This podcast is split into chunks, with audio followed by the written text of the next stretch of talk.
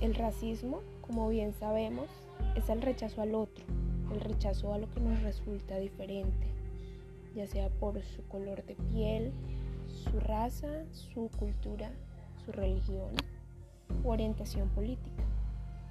Es ese sentimiento absurdo de odio, apatía y superioridad hacia lo diferente, pero no tan diferente. Algo con lo que se ha venido lidiando hace muchos años y en la actualidad, irónicamente, se sigue viviendo. ¿Y cómo podemos erradicar el racismo? Pues sencillamente dejando de hablar de ello.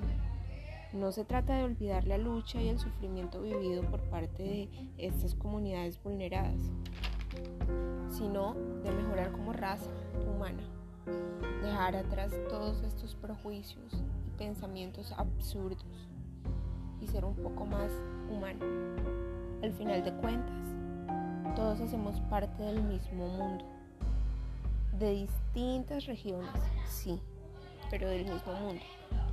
Y mi invitación hoy es a que reaccionemos, a que analicemos nuestros pensamientos limitantes y creemos nosotros, rico en culturas, en costumbres, en diversidad.